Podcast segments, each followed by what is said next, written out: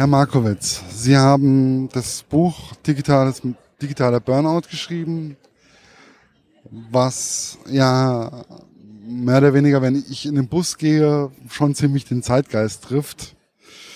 Die meisten hängen wirklich immer mit ihrem Hand, mit ihrem Kopf auf dem Handy. Wer mich zum Beispiel kennt, weiß, Handy, ja, wird schwierig. Ich registriere das meistens nicht. Wie kamen Sie eigentlich auf die Idee mit dem Buch über die Smartphone-Nutzung? Das ist Reflexion über mein eigenes völlig unverantwortliches Handyverhalten. Und das haben sicherlich viele andere Leute auch. Nur, dass ich in der glücklichen Lage war, an einer Universität zu sitzen und über zumindest leider beschränkte, aber doch existente Ressourcen zu verfügen und zu sagen, wir wollen uns das angucken, wir wollen das erforschen und, und dann ein Buch schreiben. Also es wen mehr oder weniger, dann kam ja diese App, die sie ja dann auch entwickelt oder mitentwickelt haben oder und damit haben sie ja festgestellt, wie oft eigentlich ein Mensch auf sein Smartphone, äh, mittlerweile mal auf das, sein Smartphone sieht. Wie lange hat eigentlich die Entwicklung dieser App oder gedauert? Also wir haben bestimmt ein Jahr lang gebastelt, so immer so, was wollen wir denn machen? Und dann haben wir wirklich ein Jahr daran hingecodet. Dann lief das ein Jahr lang mit ganz vielen Leuten und läuft immer noch. Und dieses Jahr hatten wir dann quasi auch ein Jahr Daten und konnten dann überhaupt erstmal anfangen, äh, Analysen zu fahren. Und da kam ja dann auch raus, dass man alle paar Minuten, wie viele Minuten waren das jetzt nochmal? Ich habe jetzt gerade in dem Kopf. 18 Minuten auf sein Handy guckt und dass man ja alleine, um auf den Flow zu kommen, der eine erhöhte Produktivität, wenn ich es richtig, ein Glücksgefühl erreicht, dass man mehr oder weniger den Flow immer wieder unterbricht. Und dass man dadurch, soweit wie ich das verstanden habe, weniger produktiv ist. Und weniger glücklich. Auch weniger glücklich. Warum weniger glücklich? Also die, die das ist Csikszentmihalyi Mihaly, ein Glücksforscher, der hat diese Flow-Theorie aufgestellt in den 70er Jahren. Er hat sich damals angeguckt, Ballerinas, angeguckt, äh, Schachspieler, aber auch äh, Chirurgen, Freikletterer. Und der merkt dann, ja, okay, also gibt's diesen Zustand, da sind wir gut gefordert, nicht überfordert, aber auch nicht gelangweilt. Und da gehen wir richtig drin auf, da tauchen wir rein und haben dann so ein rauschartiges Erlebnis. Und da drin sind wir richtig gut, ähm, also sehr produktiv. Wir sind aber auch, das ist ein tiefes Glücksempfinden. So ein Freikletterer macht das ja freiwillig. Der macht das ja nicht, weil er irgendwie auf den Berg hochkommen möchte und es keinen anderen Weg gibt. Ähm, und äh, da gibt's dann so Aussagen aus den 80ern, da sagt man dann, man bräuchte 15 Minuten, um irgendwo reinzukommen. Das heißt, wenn ich sie alle 14 Minuten 59 unterbreche, dann kommen sie, dann ist das ausgeschlossen. So, das, äh, wenn wir uns angucken, alleine die Smartphones, ist im, auf den Tag umgerechnet, die 55 Unterbrechungen wären das alle 18 Minuten. Aber das sind natürlich noch ganz viele andere Unterbrechungen. Durch Freunde, durch da, da, da im realen Leben und durch andere Medien. Das heißt, in Summe kommen wir da zum Punkt, wo wir sagen können, ja, der Flow-Zustand ist ausgeschlossen. Und äh, durch diese Fragmentierung des Alltags, das ist eigentlich die zentrale Botschaft. Und äh, ja, okay, wenn der uns fehlt, dann landen wir, dann werden wir unproduktiv und unglücklich. Und das ist doppelt doof. Ja, aber dann kommt man ja auch irgendwann vielleicht auch in das Burnout rein, weil man ja immer wieder erreicht, erreichbar sein möchte. Also ich kenne viele Leute, die gucken auch an der Arbeit irgendwie anderen auf ihr Handy, äh, die und dann fragen sie sich, sie kriegen ihre Arbeit nicht mehr hin. Und ja, brennt man dann irgendwann auch aus? Da muss man gucken, wie man das Ganze wirklich motiviert. Also es ist nicht, dass die Leute unbedingt denken, dass sie erreichbar sein müssen, sondern tatsächlich sind das zwei Komponenten, die da zusammentreffen. Ähm, das eine ist so repetitives Checken. Also ich unterbreche mich selber durch selbst auferlegtes Multitasking. Ich muss immer mal irgendwo reingucken. Und das können alle möglichen Dinge sein. Das können Online-News sein. Das können aber auch irgendwelche Spiele sein oder das kann E-Mail sein. Das ist ziemlich egal.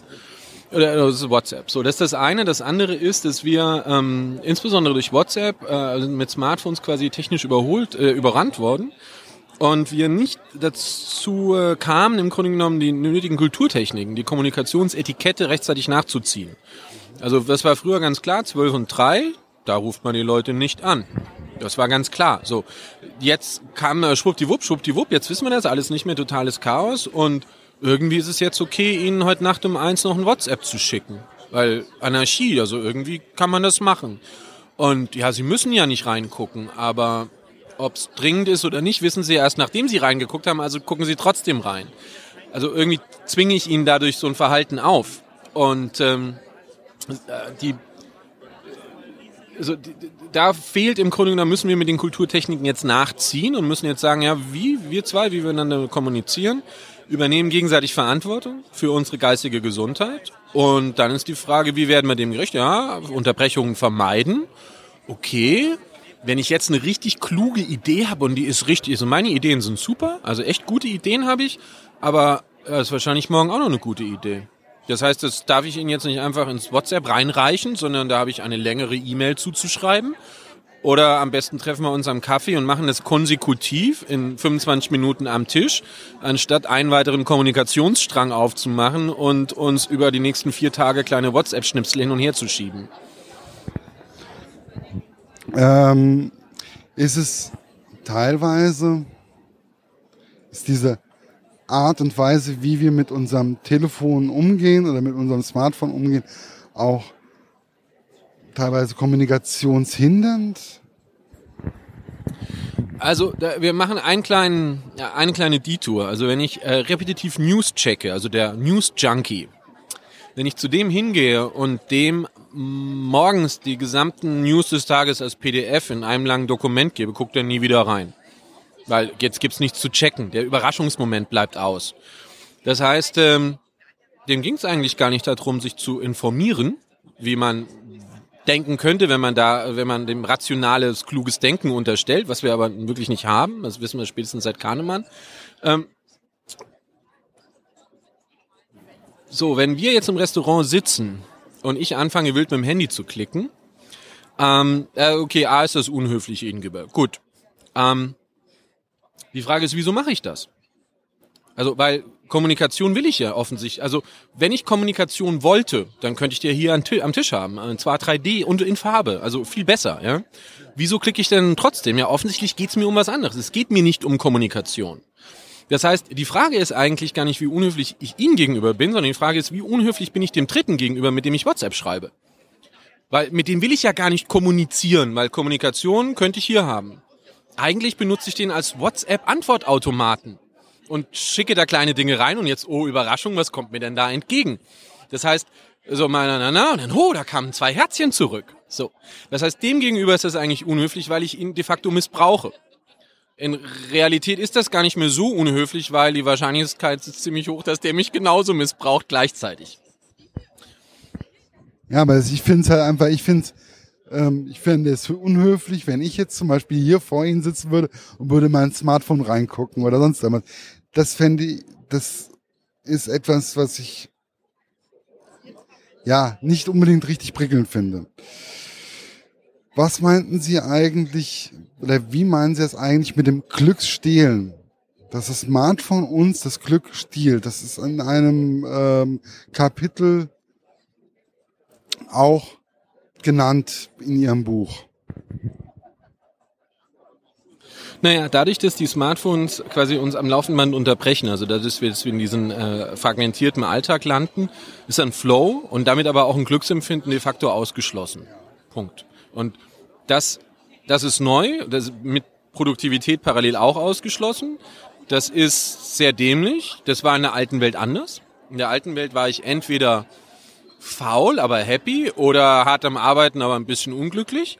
Und jetzt bin ich doppelt, also unglücklich und unhappy. Das heißt aber andererseits auch, wenn wir die Sache lösen würden und für uns entscheiden würden, sollte es doch möglich sein, irgendwie in einen Zustand zu kommen, in dem wir glücklich und produktiv sind. Also so Win-Win. Nee? Nee, ich, ich glaube ich glaub da fest dran, weil das ist, wenn wir es schaffen, wieder Flow, Momente herzustellen. Also das ist die große Herausforderung zurzeit ist die ähm, die große Herausforderung ist die De Defragmentierung des Alltags, also den Alltag wieder so zu gestalten, dass der ohne Unterbrechung in längeren Zeiteinheiten stattfindet. Und wenn wir dabei dann jetzt durch das eingeschränkte bewusste Nutzen von Smartphones profitieren, hey, dann ist das alles super. Also es geht nicht darum, irgendwie die Dinge abzulehnen oder zu verteufeln, sondern diese Dinge sind super. Schritt eins, wir haben die gebaut und Schritt zwei, naja, wir müssen jetzt nur noch lernen, damit umzugehen. Also ist es im Endeffekt momentan, wir befinden uns in einem Lernprozess. Wie gehen wir mit der neuen Technik um?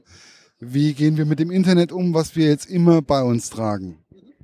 Also, wenn wir in die Handys reingucken, was wir sehen, sind zweieinhalb Stunden am Tag. Was wir auch sehen, sind sieben Minuten Telefon. Also das ganze Smartphone, das ist eine, so eine scheiß Benennung, weil die am, am Kern vorbeiführt. Das ist einfach ein tragbarer Computer, mit dem sind wir 24-7 online. Das erklärt jetzt auch, wieso so eine Apple Watch so unglaublich langweilig ist, weil das ist nur ein weiterer permanent Online-Computer, den man sich jetzt ans Handgelenk schnallen kann. Tata, so. Ähm, da, diese Dinge, wie schnell sind die gekommen? Die kommen 2007 und dann sind die Schweine teuer und 2000, also erst das Gerät und zweitens der Vertrag. 2009 irgendwann werden die dann für die breite Masse bezahlbar. 2012 fangen wir an mit mental, weil wir denken, man muss das untersuchen. Das sind drei Jahre dazwischen, in denen die Geräte unser Leben auf den Kopf gestellt haben. Und da merkt man ganz klar, der einzelne Mensch oder auch wir mit unserer Kultur kommen da nicht hinterher, weil die kulturellen Entwicklungszyklen einfach viel langsamer sind als die technologischen. Ja, die technologische Entwicklung ähm, wird ja auch bei Ihnen im Buch äh, thematisiert. Also ich glaube, da war das auch mit der MP3 und mit der CD. Ich glaube, ich war auch bei Ihnen im Buch drin, wenn ich es richtig noch in Erinnerung habe. Und dann kam schon wieder das Smartphone. Die Entwicklungszyklen sind im Gegensatz zu den 50er, 60er, 70er Jahren wesentlich schneller geworden.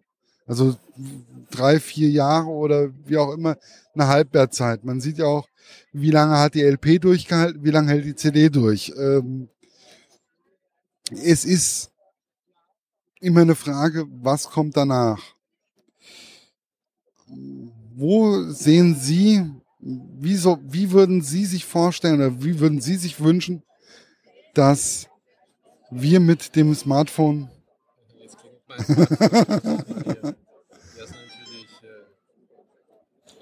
ja, das ist der Klassiker. Das ist einfach der Klassiker. Ja, der, ähm, wo war ich jetzt stehen geblieben? Es ist wirklich der Klassiker. Die Innovationszyklen werden ja immer kürzer. Und wo sehen Sie die nächsten Entwicklungszyklen? Haben Sie schon irgendwie so ein Gespür, wo geht's jetzt als nächstes hin? Weil die Smartwatch, wie Sie ja eben gerade gesagt haben, die ist es, die ist es nicht. Aber gibt schon irgendwo eine Andeutung? Gut, also ich glaube, was wir sehen, ist, was wir kommen, sind 3D, äh, alles möglichen 3D-Brillen oder so, ähm, mit, mit realen 3D-Erfahrungen. Ähm, wir, wir stehen vor einer riesen Herausforderung. Also irgendwo in irgendwelchen japanischen Kellern gibt's wahrscheinlich relativ gute Frauenroboter, mit denen kleine Japaner für 200.000 Euro Sex haben können. Der kostet in vier Jahren dann noch 20.000 und in sieben Jahren kostet er 2.000.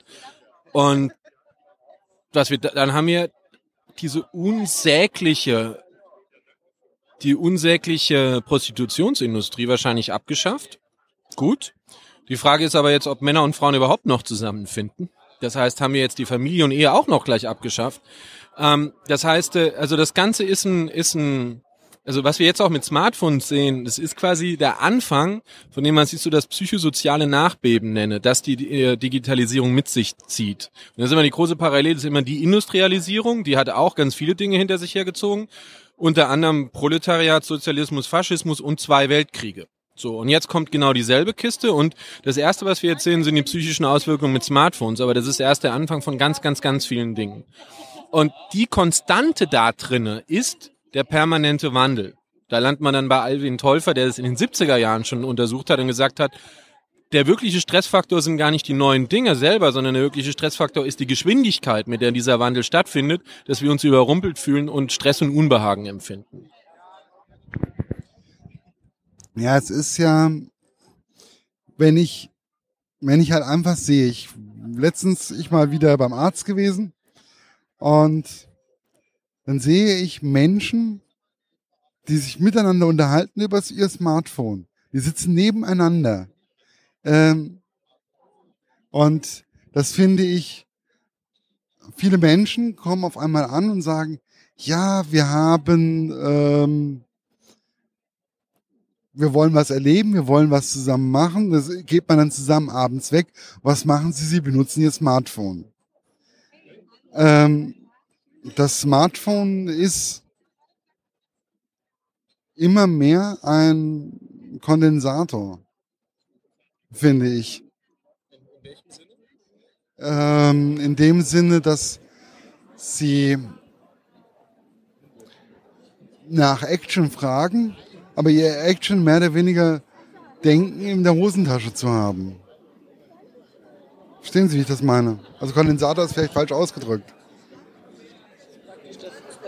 Der Fußball auf, auf, dem, auf der App dann spielt, weil das ist für ihn Sport. Ja, weil wir, wenn wir zum Beispiel auf die Kirmes gehen mit unseren Freunden und Bekannten, ähm, dann unterhalten sich drei Leute, die anderen zehn Leute gucken in ihr Smartphone. Ähm, das ist die momentane Kommunikation, die ich sehe und die ich auch in Ihrem Buch teilweise beschrieben bekommen habe. Also was ich, was ich nicht versuche oder was ich explizit versuche zu vermeiden, ist jegliche Form der Sinnhaftigkeit oder der moralischen Bewertung von dem, was wir mit Smartphones machen.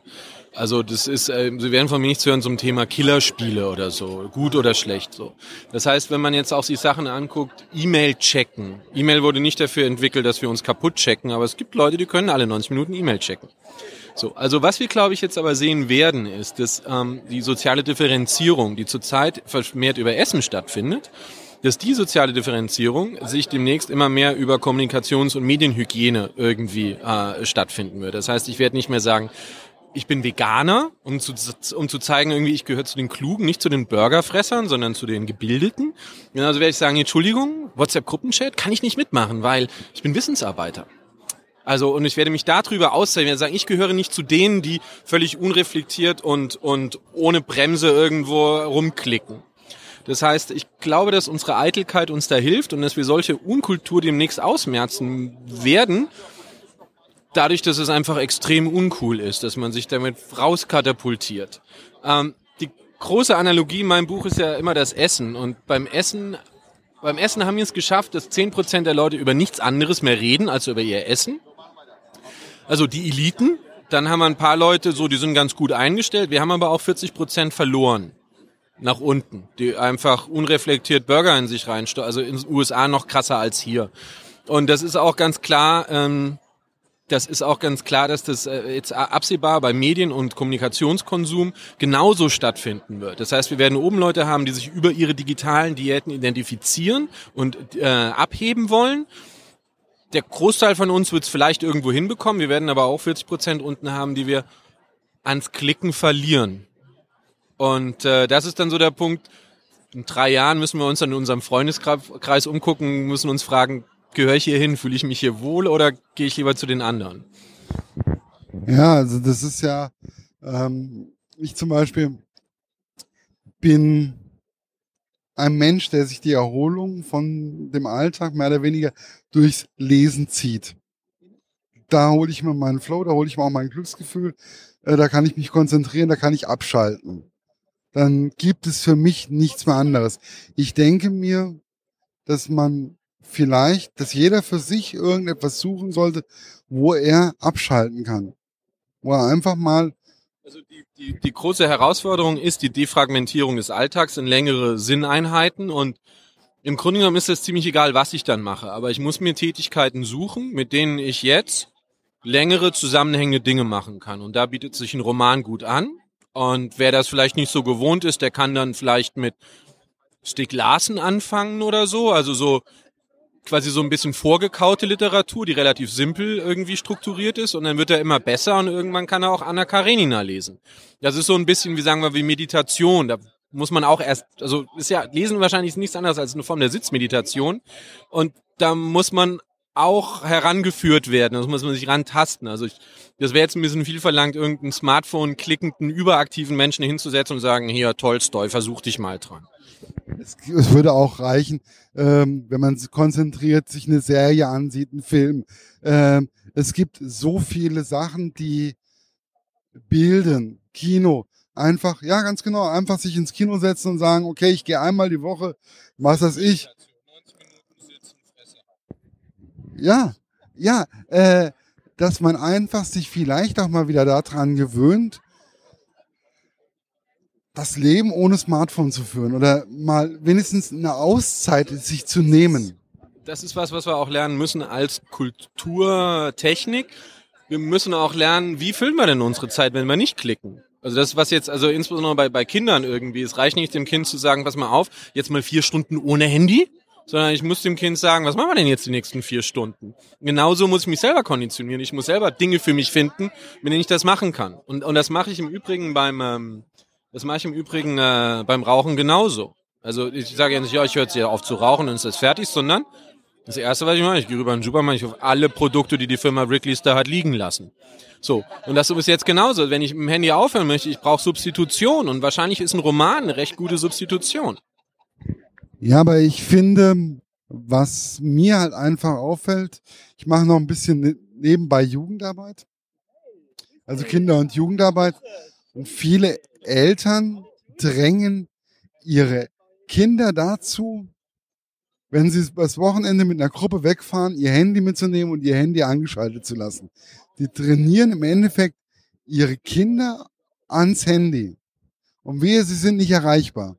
Ist ein sehr, sehr großes Problem momentan in der Kinder-Jugendarbeit. Ich weiß nicht, ob es bei der Feuerwehr Sportverein ähnlich ist.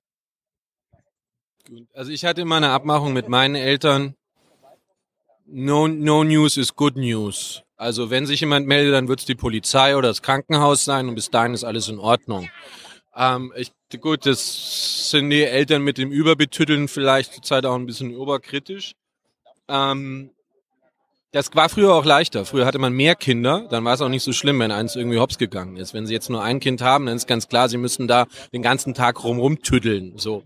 Ähm, insofern, ich bin einer von dreien, ich bin ja ganz irgendwie robust aufgewachsen. Ähm, das, das Problem, also ja, also vielleicht zwingt man den Kindern was auf. Das Problem ist aber, glaube ich, eher noch woanders. Das Problem ist, ähm, die, also die Kinder zwingen sich auch selber auf. Wir als Erwachsene haben für uns schon die Umgangsformen nicht gefunden.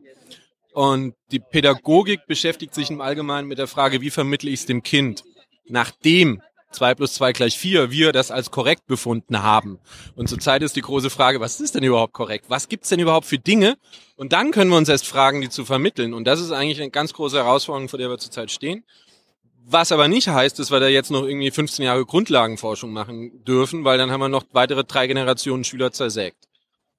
Ja, also ich finde, ähm, das Buch Digitaler Burnout von Ihnen ist so der Einstieg in diese Thematik.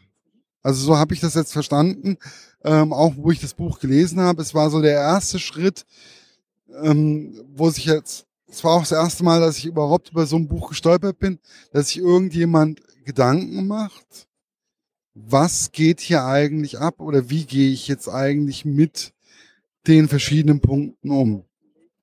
Also das ist natürlich, was Sie beschreiben, ist eigentlich die Kernaufgabe eines Akademikers, ist eines universitären Akademikers ist, aus dem Tagesgeschäft rauszutreten und so ein bisschen drüber nachzudenken, über die längerfristigen Trends und das dann aber auch, Achtung, zurückzugeben an die Gesellschaft und der da auch irgendwann Antworten zu geben auf die drängenden Fragen. So. Also insofern ähm, ist das natürlich schade und es ist halt, das, Genau, also als, als wir mit Trömer losma losmarschiert sind, die Ansage war, ein affirmatives Debattenbuch zu schreiben. Und ich glaube, das ist gelungen. Das ist nicht sonderlich tief, aber affirmativ. Das heißt, an irgendeinem Punkt nickt jeder. Also, oh, da, oh, bei mir, ja, da erkenne ich das ganz schlimm und oh, das habe ich auch. Also, das ist der affirmative Teil.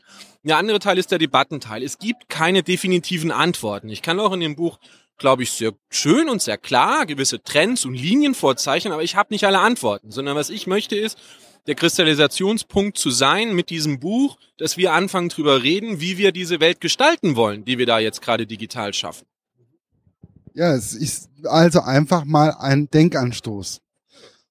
Und ich finde, dazu eignet sich auf jeden Fall das Buch. Also ich habe sehr, bis ich die Rezension, ich habe es gelesen, bis ich dann die Rezension geschrieben habe, ähm, hat es schon musste ich auch einige Tage mit mir schwanger laufen. Also einfach nur, was sage ich jetzt eigentlich über das Buch? Was hat mir das jetzt gebracht? Ähm, ich musste darüber nachdenken. Ich konnte nicht sofort die Rezension niederschreibe, weil das Buch hat mich einfach angestoßen, auch bewusster ähm, meine Umwelt einfach mal zu beobachten und mich selber auch einfach mal zu beobachten. Und ja, dementsprechend finde ich, das ist der Sinn und Zweck von diesem Buch für mich gewesen.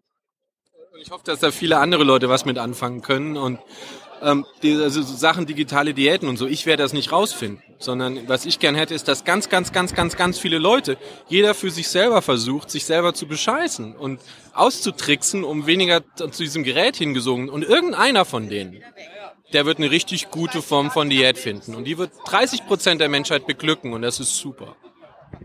Ja, aber das, ich denke auch, es muss jeder für sich selber auch einen Antipunkt setzen. Also, wo er einfach sagt, die Zeit nehme ich mir jetzt für mich selber einfach zum Erholen.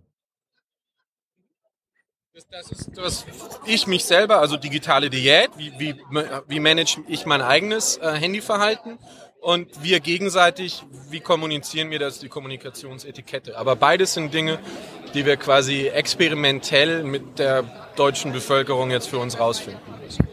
Ja, genau. Das war's. Ich danke Ihnen und schönen Tag noch.